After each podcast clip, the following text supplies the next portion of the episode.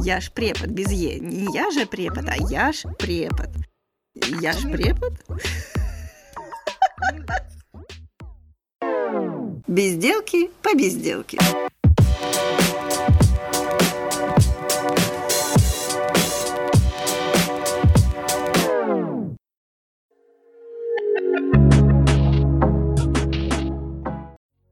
Здравствуйте, Юлия Полякова. Меня... Нас еще люди слушают, а, да? их поприветствовать. А, друзья, всем здравствуйте. Меня зовут Армина Арутюнян. Я почему-то веду подкаст Юлии Поляковой и почему-то говорю с ней, и она сегодня мой гость. Она продолжает выглядеть все еще по-розовому. У нее розовая помада, розовый бантик и, и, и розовая кофточка. И, кстати, ей это очень идет. Но сегодняшняя тема будет не про цвет. Это можно записать.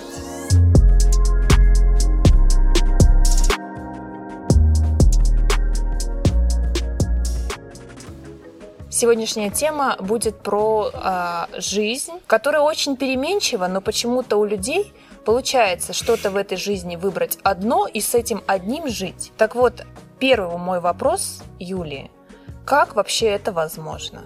Вообще что-то выбрать одно и жить с этим? Вот пока в общем. Представляешь, я сейчас заволновалась. Серьезно? У меня прямо, да, сердце забилось. В принципе, как можно что-то выбрать? Да, одно. Есть два фактора. Первый – это характер. Угу. То есть э, есть люди, у которых э, по характеру им нужно что-то одно. Они вот его выбрали, и им как бы больше не надо. И пока это одно отвечает требованиям и запросам, его как бы никто не думает, что надо поменять. То есть вот ты любишь долму. Люблю. Вот. И что должно произойти, чтобы ты разлюбила долму? Съесть ее миллион тонн. Ну, или ты должна обожраться, или долма должна стать тотально не та, или в мире должны пропасть виноградные листья. Ну, как бы. Мой страшный сон, да, ты да. сейчас рассказываешь? Спасибо.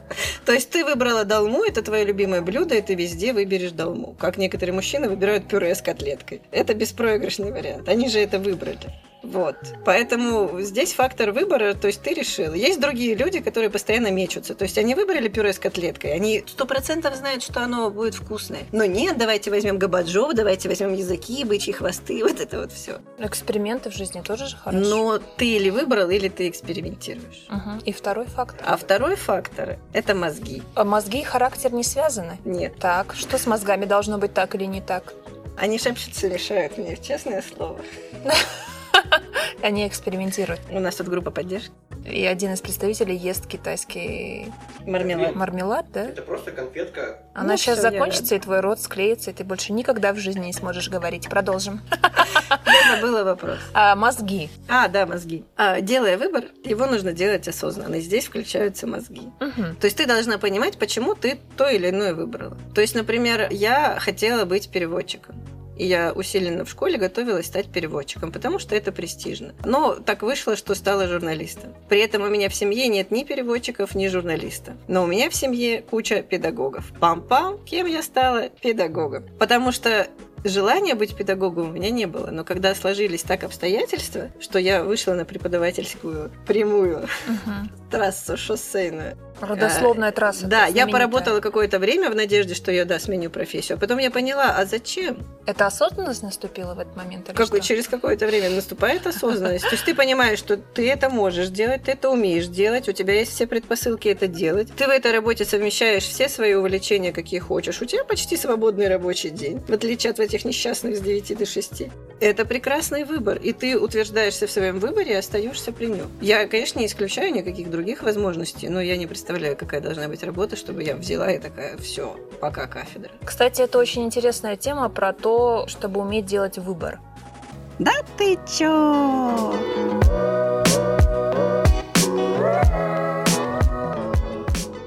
Это всем дано, все могут вот так вот смочь осознанно сделать. А здесь выбор. наступает третий факт. Так, все-таки их не два. Если говорить про всех. То есть те, кто умеет делать выбор, у них есть либо момент характера, либо момент мозгов, а чаще всего вместе. А всем остальным, которые не могут делать выбор, на мой взгляд, им тупо не хватает силы воли. То есть для того, чтобы ты мог делать выбор, у тебя Тебе нужна сила воли, ты должен решить. Сила воли, характер.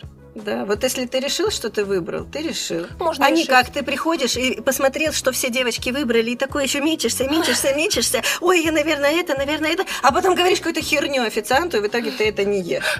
Мы знаем с тобой оба этого человека, человека без силы воли. И выбор этот человек до сих пор, ну, не будем говорить имена, но он до сих пор его не сделал. Ну, как в одном из э, фильмов я смотрела, приходят две подружки э, в ресторан, и одна заказывает себе там просеку и еще что-то, Мгм. и вторая вот так вот смотрит, смотрит, смотрит меню и говорит, мне то же самое. Да. А потом та говорит, а почему ты не взяла что-то другое? Она говорит, а я не умею выбирать. Я не знаю. Здесь слишком много слов. Либо нет мозгов, либо нет характера, а все вместе силы воли.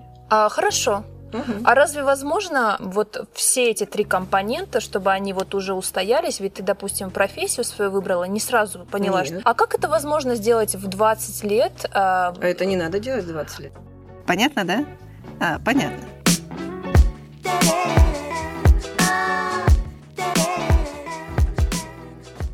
Во в каком возрасте ты сделала выбор в плане человека, с которым будешь жить всю жизнь? Это мы плавно подошли к теме нашего. Да мы не мы мы просто, мы про- просто, да, конечно. Я просто хочу напомнить, что тема нашего сегодняшнего разговора как прожить с одним человеком 19 лет. Поэтому Мы ее не заявляли. она будет именно такой. И поэтому я хочу знать, в каком возрасте ты сделала выбор в сторону одного человека? Сколько тебе было лет? Я думаю, что здесь появляется четвертый А фактор. почему ты не можешь сказать этот возраст? Нет, это фактор везения. Серьезно? Потому что профессию ты себе сам можешь выбрать, ты решаешь. Ну, иногда, да, кто-то там вмешивается, но решаешь ты. А в плане с людьми тебе или повезло, или не повезло. Ты же их выбираешь. Нет, мне повезло с родителями, Мгм. я их не выбирала. Мне повезло с окружением в школе, я его не выбирала. Мне повезло с окружением в ВУЗе, я его тоже не выбирала на самом деле. Вот какие тебе дали преподаватели, те тебя и учат. Единственное, что ты можешь выбрать, это там вот спутника жизни. А друзей? Друзей. Про друзей или про спутника? Ну, просто скажи, друзей выбираем? Ты с друзьями тоже живешь потом 7-10? Я вообще считаю, что мы ничего не выбираем. Если говорить про людей, нас выбирают. Ага. Вот эти вот люди, которые гордые думают, что выбирают они, я считаю, что нет. То есть мои друзья меня выбрали Мгм. со мной дружить. Соответственно, я вижу, что они выбрали меня, и если они мне нравятся, я тоже выбираю их. У меня такая позиция. Хорошо, друзей много, спутник жизни один. Как ты выбрала одного? Повезло? Он меня выбрал. Он тебя выбрал, тебе повезло. Сначала было случайное стечение обстоятельств.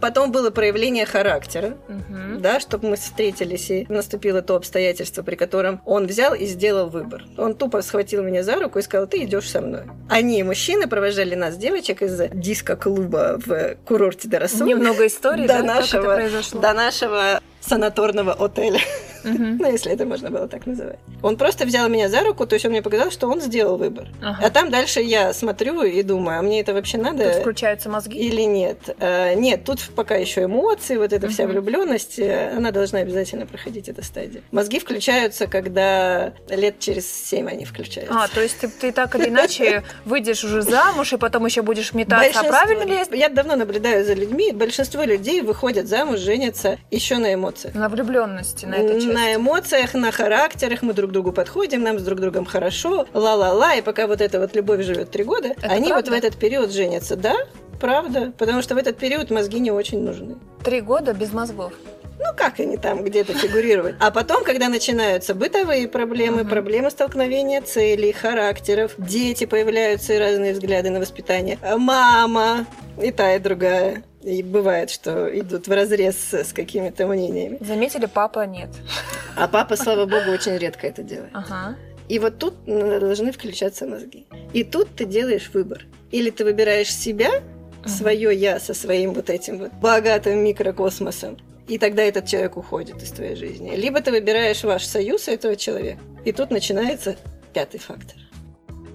Чё, серьезно?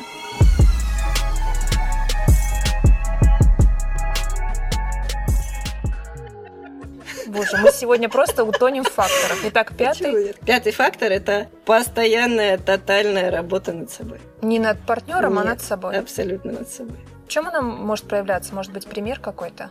Допустим, я могу привести пример, как ты, как человек, который уже живет 19 лет со своим мужем и до сих пор не развелся. Я надеюсь, что еще 19, 19, 19. Да, я вам желаю, конечно, долгих лет. Но, допустим, вот тебе не нравится что-либо в нем. Да. Не буду уточнять, что, потому что это может быть все что Да. угодно. Что ты с этим делаешь, работая над собой? Когда мне что-то не нравится, например, то, что он курит, я категорически против, я не курю. Я терпеть не могу курильщиков, я их презираю, я не стесняюсь в выражениях при э, словах о курильщиках. Я как бы это делаю.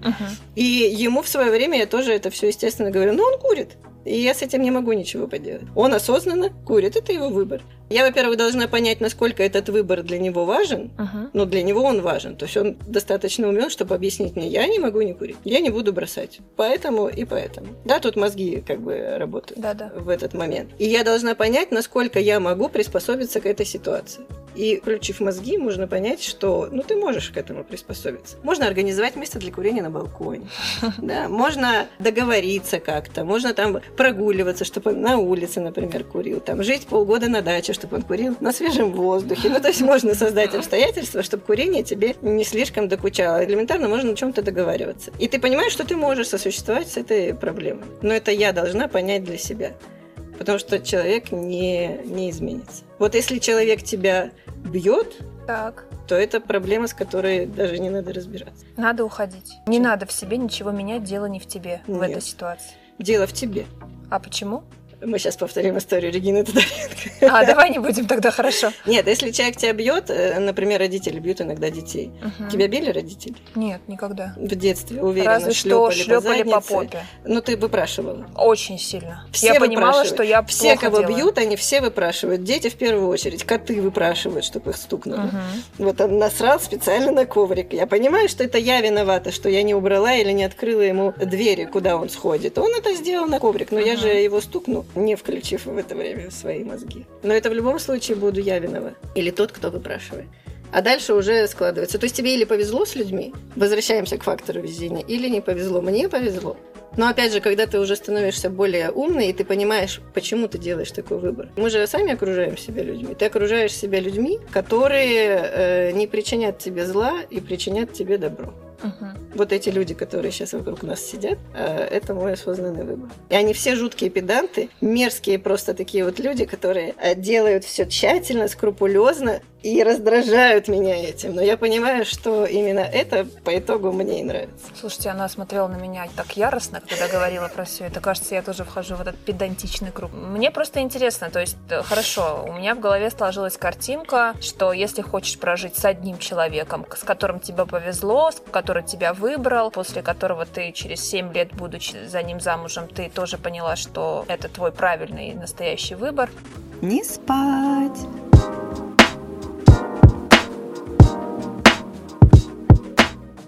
Хорошо, вот столько факторов достаточно, чтобы и до конца жизни с ним прожить, учиться у него чему-то новому, он у тебя чему-то новому будет учиться. Никто ни у кого не Учится. учится, Нет. каждый просто работает Смотри, над каждый собой. человек это отдельная единица.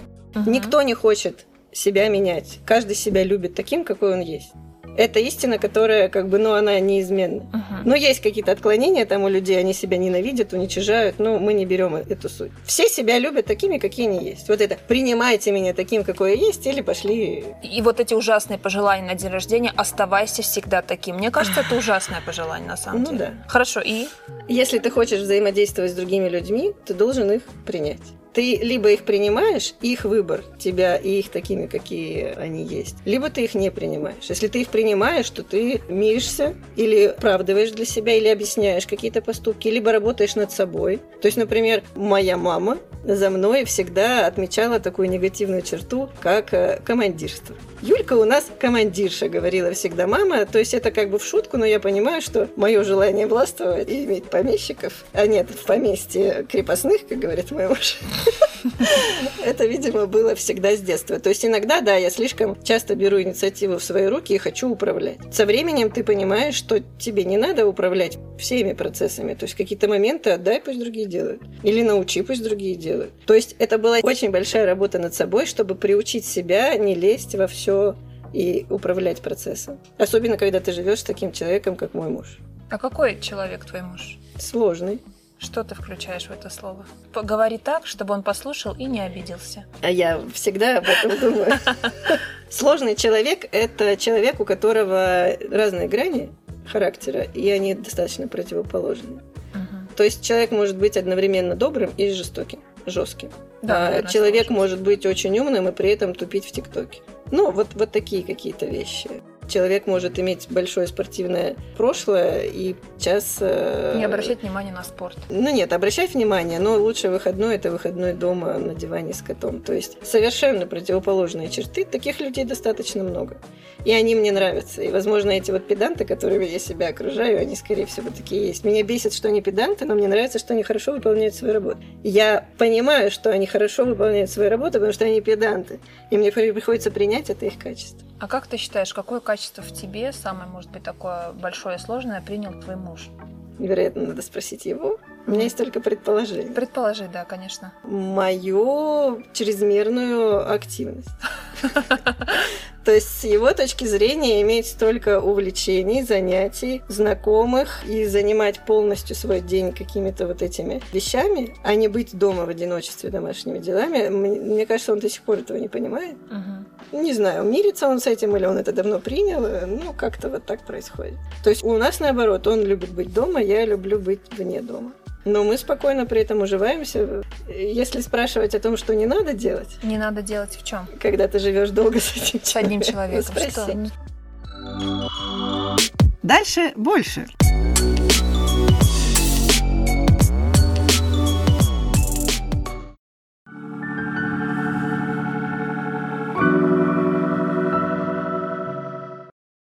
Что не Долго. нужно делать, чтобы прожить с одним человеком долго? Я буквально сегодня утром шла в гараж и придумывала новый пост, который я выложу 2 ноября. А что будет 2 Э, ноября? 19 лет жизни с одним человеком. Хорошо. Какие-то же обычно там в любви признаются, вот это вот все. А я хотела как раз написать такую тематику. То нужно запретить себе делать. Можно первые пять пунктов? Нужно запретить себе обзываться.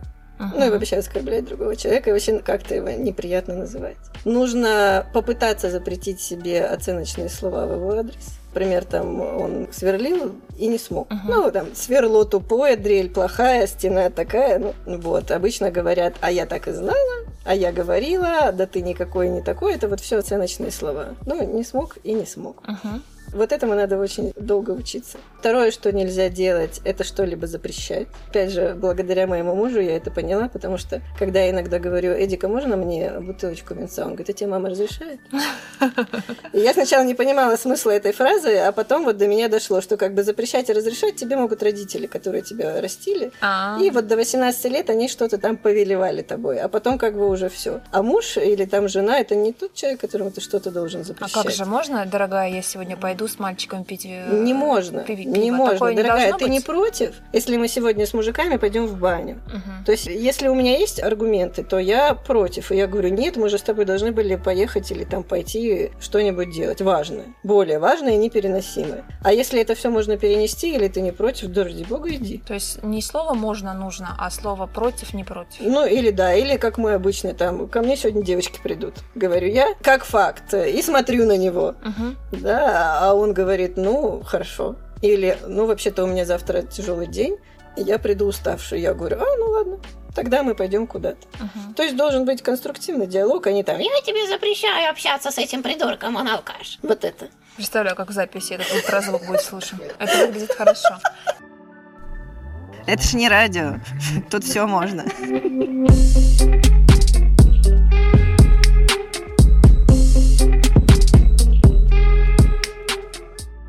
И давай еще два пальчика загнем. Четвертый пункт. Еще два пальчика. Да. Нельзя забывать, что в отношениях должны быть эмоции и чувства. И Мгм. даже когда очень не хочется, все равно нужен. То есть вот эта вещь с объятиями, с поцелуями, с посидеть рядом, подержаться за ручки. Даже если вот прям ты устала и ничего не охота, можно же просто сесть рядом, прижаться вот так к спине там или еще Мгм. к чему-то. Этот тактильный контакт уже произойдет. И он должен быть достаточно часто. Мгм. И может даже пусть он по-детски выглядит, но это, это должно быть. И какие-то эмоции, там удивлять друг друга нужно. Подарки для этого существуют, всякие даты, хотя мы давно уже друг друга не удивляем почему-то. Я просто не знаю, чем уже можно удивить в 19 Ну вот подумай в девятнадцатый раз, чем можно удивить. Как раз повод.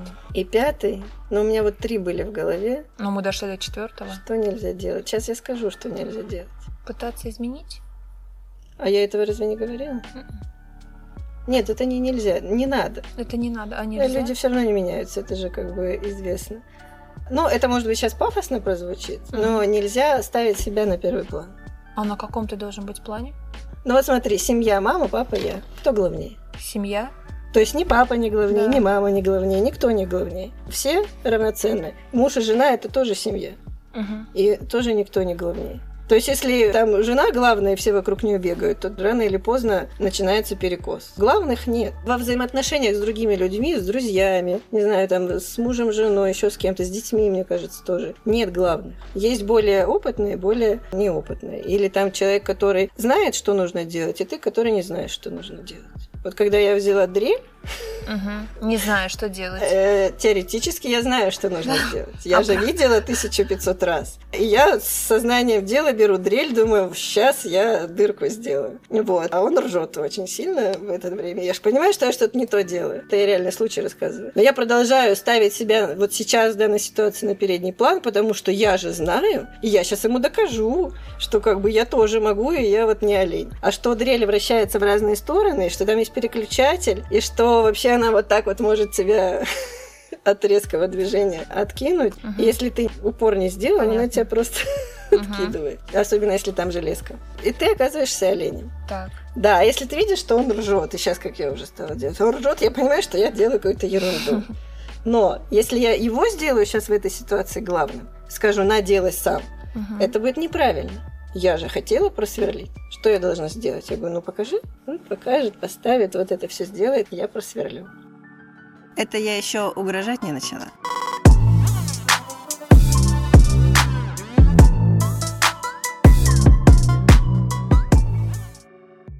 Отлично. Мне кажется, замечательное слово на то, чтобы завершить наш э, разговор. Слово про сверлю. Главное, чтобы сверлили дырки в вашей семье там, где нужно, в нужных местах, чтобы вешалась потом красивая картина ваших семейных событий. И мне кажется, эта история про то, и пятый пункт про то, что нужно друг друга дополнять. То Да. есть, а не ставить, я, я вот умею лучше тебя, замолчи, я сделаю это вместо А, есть тебя». еще очень важная фигня. Фигня. Так, хорошее Да. слово, а я хотела завершить. Хорошо. Я ненавижу выражение про две половинки. Потому что половинки это они не- неполноценные по отдельности.